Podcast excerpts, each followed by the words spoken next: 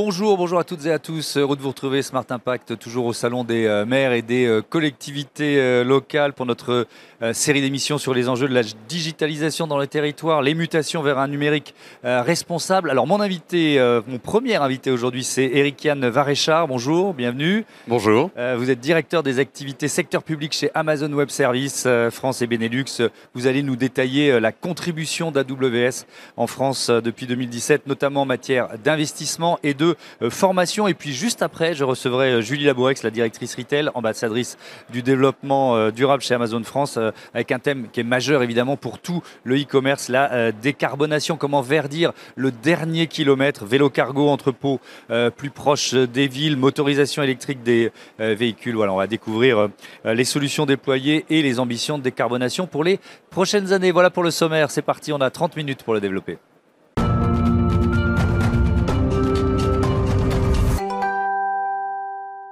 Eric Yann Varéchard est donc mon premier invité. Vous êtes, euh, je le rappelle, directeur secteur public chez AWS France et, Benelux. Alors, on l'a fait à chaque fois, mais je pense que c'est important. Il y a certainement des téléspectateurs qui n'ont pas vu nos, émissions précédentes ici euh, depuis le Salon des maires et des, collectivités. C'est quoi le périmètre d'AWS C'est des centres de données, mais pas que.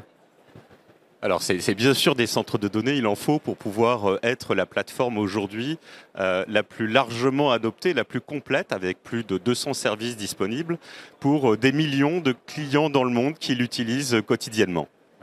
alors, vous on est au Salon des maires, vous êtes directeur secteur public, donc forcément, il y a un enjeu qui est très important pour vous d'être ici. Quel message vous faites passer aux collectivités locales? Les collectivités locales comme le secteur public font pas exception dans leur, euh, leur appétit leur ambition euh, sur le cloud. On, rejoint particulièrement leurs euh, priorités. Les priorités qu'on identifie, c'est réduire les coûts, c'est gagner en agilité, délivrer de meilleurs services publics et gagner également en sécurité. Ce sont les trois éléments, trois éléments clés qui font que la plupart des clients viennent vers le cloud AWS. Est-ce que le secteur public est, un peu, si on compare avec le privé, est-ce qu'il est un peu en, en retard sur la numérisation, sur la digitalisation, ou pas forcément d'ailleurs?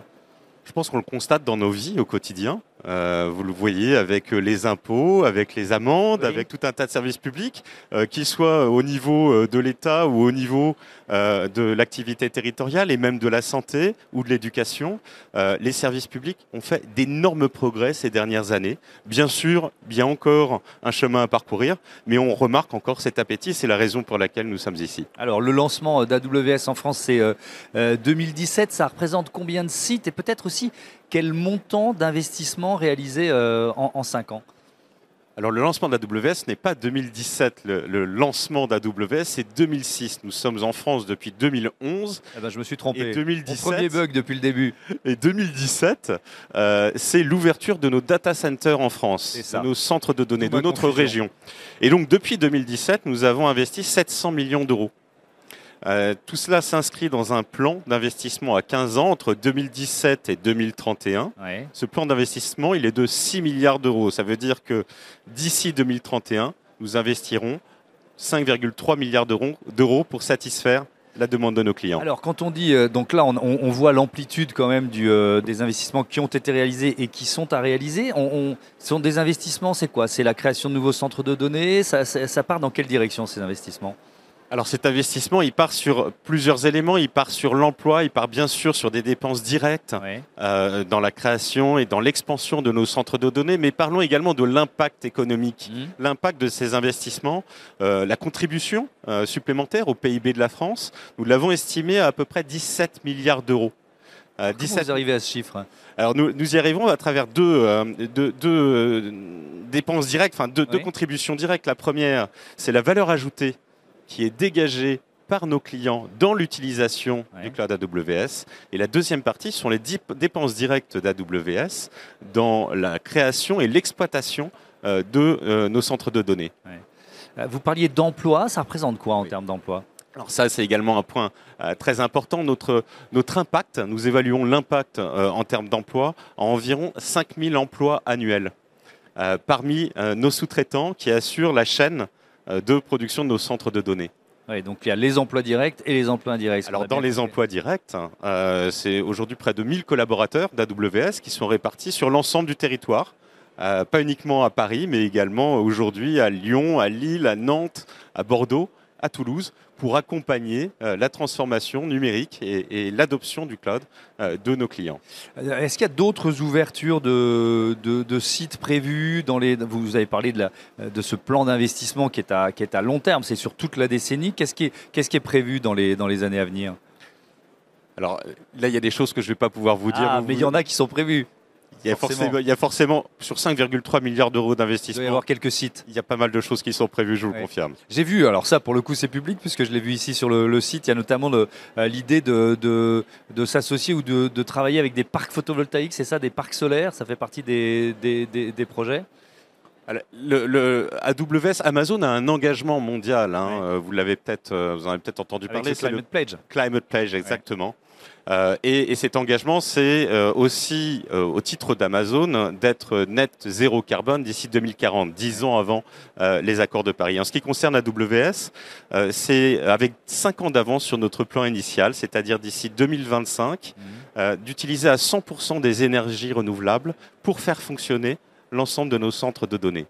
Alors justement, on va parler, euh, il, nous, reste pas mal de temps pour parler de ces enjeux euh, de responsabilité, d'éco-responsabilité, et puis aussi on parlera de sécurité. Les enjeux de décarbonation des centres de données. Euh, comment vous avez fait évoluer finalement le, bilan carbone de ces centres de données en quelques années? L'utilisation du cloud AWS est cinq fois plus éco-responsable que la moyenne des centres de données européens. Pourquoi? À travers trois euh, éléments clés. Le premier, c'est euh, la manière dont nos infrastructures sont construites. Mhm. Elles sont moins énergivores que celles que vous trouvez sur le marché. Euh, nous avons dessiné ces infrastructures pour qu'elles le soient, qu'elles soient moins énergivores. Le deuxième, c'est le mix énergétique on en a parlé. Euh, c'est notre capacité de pouvoir utiliser des énergies renouvelables pour faire fonctionner nos, centres de données. Et la troisième, c'est le taux d'utilisation de nos centres de données. La moyenne d'utilisation des, centres de données tourne autour de 20-30% en règle générale. On est bien au-delà, on est bien plus proche des 80-90% en ce qui nous concerne.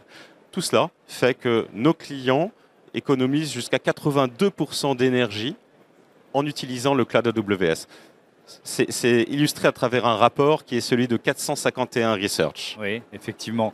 Euh, et, en, cette période, on est en pleine. Euh, c'est l'une des préoccupations évidemment majeures de, des maires que l'on et des, des, élus de collectivités locales que l'on croise ici euh, au, salon, en, pleine période d'explosion de, de, flambée des prix de l'énergie. Est-ce que c'est une préoccupation qu'expriment de plus en plus vos clients publics, ça, et, des, et, dans, dans, dans, la période actuelle? Comment vous le ressentez Et on le voit, et on le voit sur ce salon. Oui. On voit énormément d'exposants qui proposent des solutions, euh, des solutions euh, euh, liées à, ce qu'on appelle les utilities, que ce soit l'eau, que ce soit l'énergie, être beaucoup plus éco-responsable dans l'ensemble des systèmes de la ville. oui, donc toutes nos discussions sont animées sur ce sujet. Sur l'eau, justement, on n'en a pas encore parlé parce que c'est aussi un enjeu de, sobriété ou, d'éco-responsabilité d'un centre de données. c'est même évalué, il y, a une évaluation de la l'efficacité en matière d'utilisation de l'eau, c'est ça? Alors, plus que ça, euh, nous, euh, nous, donnons, euh, mettons à disposition de nos clients des outils qui leur permettent justement de mesurer leurs dépenses énergétiques dans leur ensemble, et de pouvoir, pour leur permettre de pouvoir alimenter ce qu'on appelle le scope 3, euh, et, se dire, OK, bah, quelle est ma véritable dépense énergétique dans le cadre de mes activités informatiques? Euh, Je voudrais qu'on parle de formation maintenant. Il y a, une, étude qui a été réalisée par l'Institut Gallup pour euh, AWS sur le, on va dire, la valeur ajoutée des compétences numériques pour les, employés et les, entreprises. On, voit qu'il y a, chez les, salariés français poindre une, inquiétude sur la capacité à suivre le rythme des formations numériques. Qu'est-ce que vous vous proposez en matière de formation? Il y, a un point qui est peut-être aussi intéressant de relever. Il n'y a pas que l'Institut Gallup. Hein. Il y a également euh, la Commission européenne qui a déclaré que les années 2020 euh, étaient euh, les années du numérique avec un objectif très ambitieux d'ici 2030. Et sur, en travaillant sur quatre piliers fondamentaux, dont les compétences, les compétences du numérique. Et, et, nous sommes interrogés comment mieux accompagner cette, cette transformation et cette montée en compétences. Alors déjà, depuis 2017, nous avons formé plus de 100 000 personnes aux technologies cloud. Euh, AWS dans son ensemble hein, porte également une responsabilité, c'est de former plus de 29 millions de personnes d'ici 2025. Mais dès aujourd'hui, pour chacun d'entre nous, il y a plus de 150 cours gratuits en français qui sont disponibles sur notre site web. Donc quand vous dites on a formé 100 000 personnes, euh, c'est ouvert à qui? C'est ouvert à tout le monde? C'est ouvert aux salariés de vos clients par exemple? Comment, comment ça fonctionne? Absolument. Euh, ce sont des formations de tout type. Il y a des formations qui sont gratuites, d'autres qui sont payantes parce que nos clients nous les, nous les réclament. Euh, ce sont des formations qui vont permettre à la fois euh, de faire de, de l'architecture, de l'analyse de données, de pouvoir s'améliorer sur les sujets de sécurité qui sont aujourd'hui au premier rang des préoccupations de nos clients. et donc tout dépend des profils euh, qui euh, souhaitent obtenir ces formations. Euh, alors justement, la sécurité, on en a finalement assez peu parlé lors de nos interviews ici l'espace Amazon et, c'est évidemment un enjeu majeur. Déjà, peut-être qu'il faut expliquer dans la gamme des clients Amazon, il y, a des clients qui sont particulièrement sensibles en matière de, de, sécurité. Donc ça vous, ça vous oblige à mettre le, en quelque sorte le curseur de l'exigence très très élevé. Vous l'avez compris, le cloud AWS est disponible pour l'intégralité des clients. Hmm. Donc, lorsqu'on s'adresse à la fois à la start-up, à la société de taille plus modeste, aux grands groupes internationaux hmm. euh, travaillant dans des industries sensibles euh, ou à des agences gouvernementales, euh, il est donc essentiel d'aller vers le plus haut du standard disponible pour pouvoir le mettre à disposition de tous. Aujourd'hui, vous avez 98 standards de sécurité euh, et de nombres de certifications qui sont euh, disponibles à travers le cloud AWS. Euh, un est important, notamment en Europe, c'est le RGPD. en utilisant correctement les, infrastructures et les services d'AWS, nos clients se rendent conformes au RGPD. Hmm. Et, donc là aussi, quand on parle de sécurité, ça veut dire qu'il y a une espèce de, je ne sais pas quel terme l'employer, mais de, course-poursuite ou de, ou défis à relever face à, ceux qui tentent euh, d'attaquer les, entreprises que vous présentez. Moi, j'ai, fait beaucoup d'émissions sur ces thématiques-là. Euh, souvent, j'entends, euh, j'entends la phrase, la question, c'est pas si on va être attaqué, mais quand on va l'être. Donc, comment vous répondez-vous à ce défi qui est, qui est une espèce de, d'innovation permanente? Et c'est un défi pour l'ensemble de nos clients parce qu'il leur est difficile d'augmenter euh, énormément leurs équipes de sécurité pour lutter contre, contre ce fléau. Euh, il y a deux éléments essentiels. Le premier, c'est euh, cette capacité qu'a le cloud AWS de faire remonter des alertes.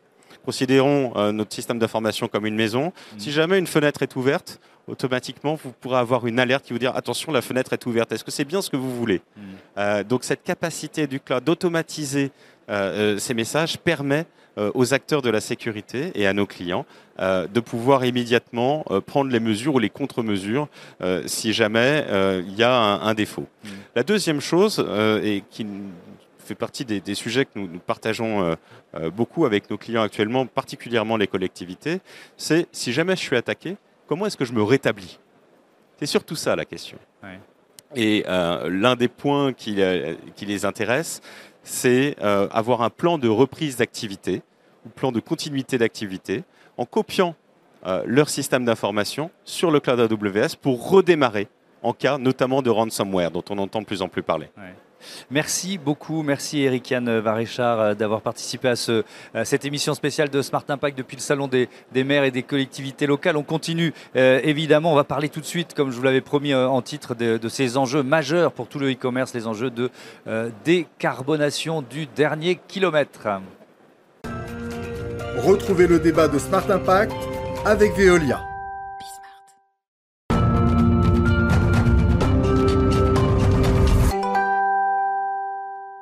Bonjour Julie Laborex, bienvenue. Heureux de vous retrouver euh, dans cette émission en partenariat avec Amazon France. Vous, êtes, je le rappelle, la directrice retail et l'ambassadrice du développement durable. Alors justement, c'est quoi le rôle d'une ambassadrice du, euh, développement durable?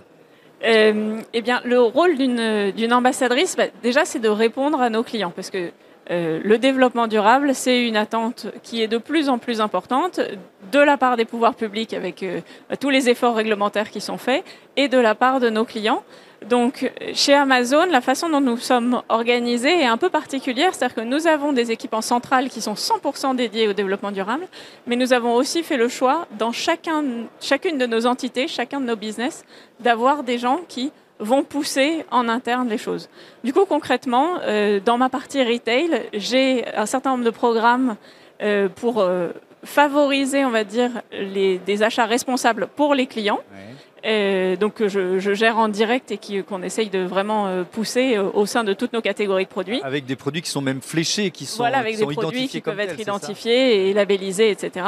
Et aussi par rapport à bah, tous des aspects logistiques, par exemple, dont, on va parler aujourd'hui, bah, en interne, j'essaye de pousser pour que un maximum de choses avancent le plus vite possible, même si dans ces équipes-là aussi, il va y avoir des personnes euh, relais en direct. Voilà, c'est comme ça qu'on essaie d'être les plus efficaces et les plus ambitieux possibles. Oui, et puis comme la, RSE et ces enjeux de développement durable deviennent de plus en plus stratégiques dans toutes les entreprises chez Amazon également, ça, vous place un peu au cœur, euh, au cœur du réacteur, imaginez. Voilà. Euh, alors, on, va parler de ces enjeux de décarbonation du dernier kilomètre. Euh, évidemment, ils sont majeurs pour tout le secteur du, du e-commerce. Il y a ce mot de cyclo-logistique. Alors, on voit bien ce que ça veut dire. Dans le détail, ça signifie quoi pour vous? Donc concrètement, la cyclo-logistique, en termes très simples, c'est livrer à vélo. C'est ça. Euh, donc, ce que, pour prendre un tout petit pas de recul, on, est dans cette logique de décarbonation de l'ensemble de notre chaîne logistique. Euh, donc, on en reviendra peut-être après. Euh, le, ce qu'on appelle le middle mile, donc les, les transports entre entrepôts ou on va dire transports avec des poids lourds, mais aussi quelques questions cette, cette la, la, logistique du dernier kilomètre. Et là-dessus, pour décarboner, bon, d'une part, il faut euh, consolider les flux, puisque plus on remplit, quel que soit le véhicule qu'on a, moins on a d'empreintes. Et puis ensuite, on essaye de verdir les modes de transport qu'on a. Et là, le vélo est une des solutions naturellement euh, qui, qui arrivent, en plus des, bah, des véhicules électriques qu'on peut avoir, ou même de la livraison à pied. Donc la cyclo-logistique, voilà, c'est juste faire en sorte que ce dernier maillon soit fait avec... Euh, des, des, modes de transport beaucoup plus doux, décarbonés et avec des vélos. Alors, sur, sur, euh, sur, le, sur ce stand, il y a, y, a, y a, un exemplaire de, ce, de, de, ces vélos. Ils peuvent, euh, j'ai été regarder un peu, ils peuvent transporter quoi euh, Combien de colis Quel poids embarqué Qu'est-ce que ça représente? Alors, je ne saurais pas vous le dire en nombre de colis, mais j'ai découvert que c'est le, au démarrage, c'était assez petit finalement ces vélos cargo. Et maintenant, on arrive à avoir dans les dernières générations des vélos cargo qui contiennent l'équivalent d'un van électrique. Donc l'équivalent de la camionnette que tout le monde connaît, imagine, dans un vélo cargo. Donc euh, on a fait énormément de progrès techniques aussi sur les, sur vélos cargo. Et ça, on travaille, bah, ce sont nos partenaires avec qui on travaille qui font en permanence de la recherche, du développement pour arriver à ça. Et maintenant, ils ont réussi à avoir... Euh, des, capacités embarquées qui sont euh, bah, aussi bonnes que euh, sur un camion. C'est une offre qui est, euh, qui est proposée dans, dans, beaucoup de villes en France. On en, on en est alors où du maillage territorial de ces vélos cargo? Oui, donc alors peut-être on a commencé. C'est quelque chose qu'on a commencé il y a assez longtemps finalement. On était assez précurseurs. On a commencé en 2017. à Strasbourg. Au début, on avait trois vélos cargo, donc c'est pas assez petit. Pionniers. Des pionniers, voilà. Et maintenant, on est à 200. Euh, dans à peu près toute la France. On a 10 villes maintenant qui ont des, de cette cyclo-logistique ou cette livraison à vélo. Euh, des villes comme euh, Paris, comme euh, Marseille, Nice qui est la dernière, donc Strasbourg qui était la, première. Euh, enfin voilà, on, couvre euh, un certain nombre de 10 villes maintenant. Ça remplace quoi? C'était des voitures diesel avant? C'était quel type de ou des camionnettes diesel Alors dans la, dans la, plupart des cas, c'était des camionnettes diesel, puisque ce qu'on essaye de faire, c'est à chaque fois de remplacer ces fameuses camionnettes diesel par soit des véhicules électriques, soit du vélo, soit des, des, personnes à pied. pour vous donner un ordre de grandeur, à Paris, on a remplacé l'équivalent de 100 camionnettes diesel par les vélos qui circulent dans la capitale. Comment ils sont équipés, vos livreurs? Parce que la question de la sécurité, euh, pour, pour, circuler encore en voiture à Paris, je ne sais pas pourquoi je fais partie des derniers dinosaures, mais euh, c'est quand même un, bon, voilà, un peu la jungle parfois. Comment ils sont euh, équipés, sécurisés, vos, livreurs à vélo? Oui, alors bah ça évidemment, comme dans quel que soit le moyen de, logistique qu'on utilise, on fait extrêmement attention à ça.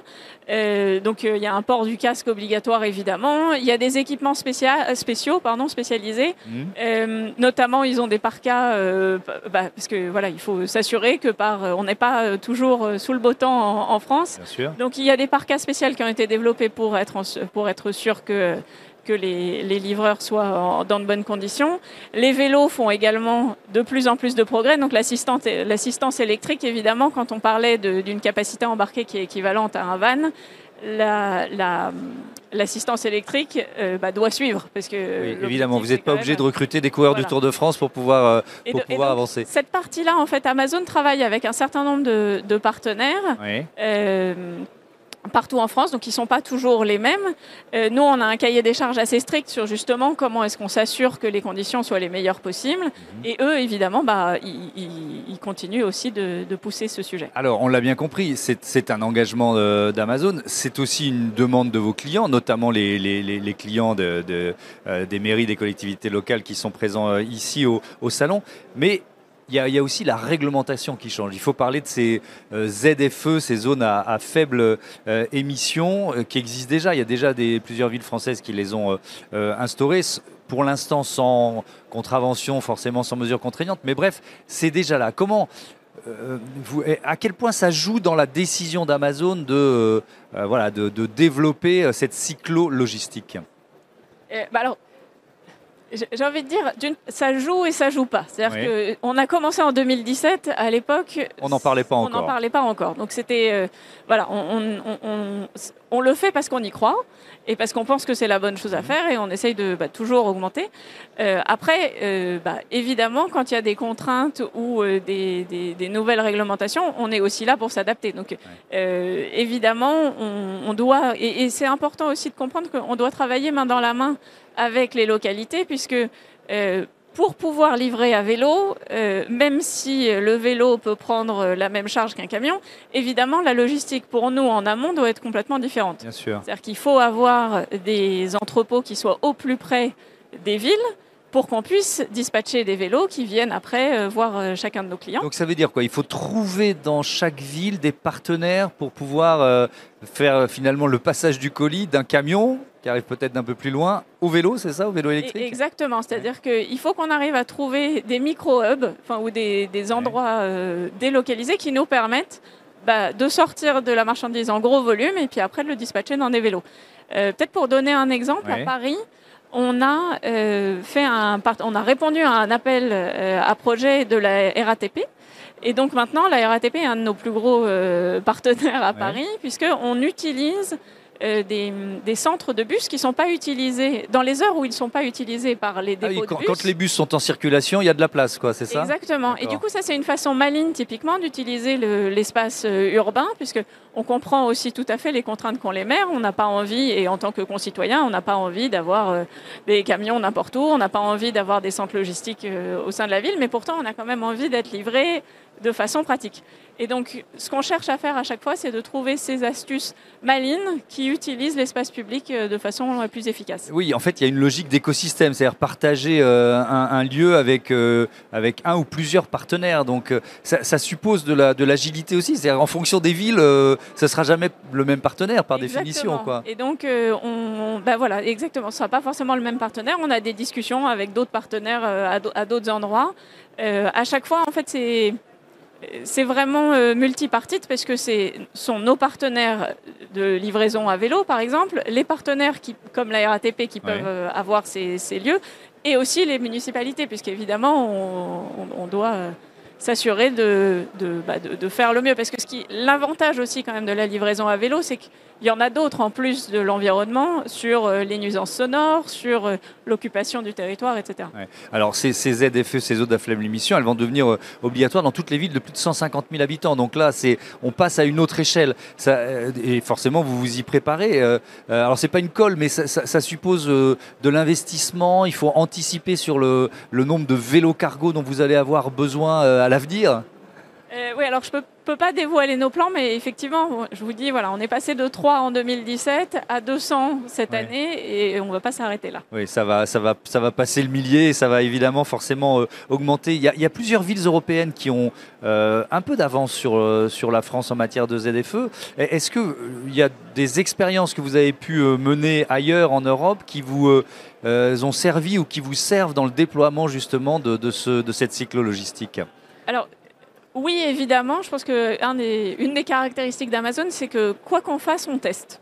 Donc on va toujours essayer des nouvelles choses. Euh, peut-être un peu pour, pour l'anecdote, mais à Paris, on a quand même essayé de faire des livraisons avec des barges sur la Seine. On a essayé des livraisons en RER. E Alors évidemment, c'est anecdotique, on ne peut pas livrer tout Paris en RER. E euh, mais à chaque fois, on apprend. Dans les autres villes qui sont plus en avance, on apprend aussi, sachant que, comme vous le disiez tout à l'heure, euh, on ne peut pas avoir un modèle qu'on réplique et on refait exactement la même chose, puisque les configurations de villes sont différentes, mm. les, les contraintes, euh, en fonction de là où on peut avoir un entrepôt, évidemment, tout va être différent.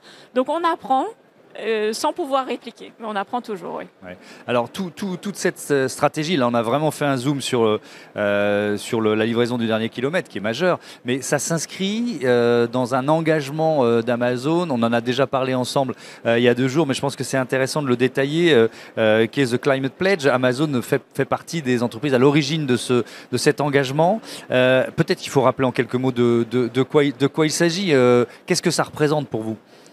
Alors donc du coup très brièvement sur le Climate Pledge, c'est l'engagement d'Amazon qu'on a pris en 2019 et qu'on a cofondé avec Global Optimism. Euh, l'objectif, c'est vraiment d'avoir un engagement global sur le développement durable et de décarboner. L'objectif affiché, euh, c'est d'arriver à décarboner toutes nos activités sur les scopes 1, 2 et 3 d'ici 2040. Donc 10 ans avant. 10 ans avant l'échéance des accords de Paris. Donc c'est vraiment un, voilà, un engagement très ambitieux et qui touche l'intégralité de nos activités. On a, à partir, enfin, au sein de, Climate Pledge, évidemment des, sous-objectifs. On veut arriver à 100% d'énergie renouvelable dans toutes nos activités euh, dans les années qui viennent. On est déjà à 85%. On veut décarboner notre logistique avec un objectif d'être à 50% de décarbonation pour tous les colis d'ici 2030. Euh, et c'est-à-dire toute la partie logistique, mais aussi la, enfin, toutes les opérations qui conduisent un colis à arriver et l'emballage.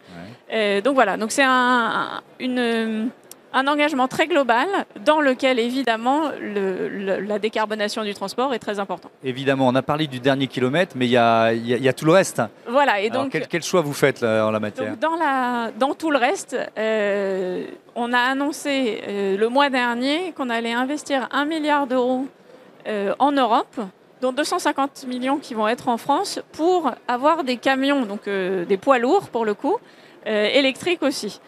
donc on, vise d'avoir 300 camions électriques en France, ce qui est une gageure aussi compte tenu de, la disponibilité de ce genre de véhicules. Mais vraiment, l'objectif, voilà, c'est d'aller sur toute la chaîne de valeur toutes nos activités petit à petit les décarboner. Un, dernier mot, et vous l'avez évoqué rapidement, mais euh, sur le, Amazon, par définition, c'est un gros acheteur d'énergie et un gros acheteur d'énergie renouvelable. Euh, là aussi, ça passe par des, par des investissements?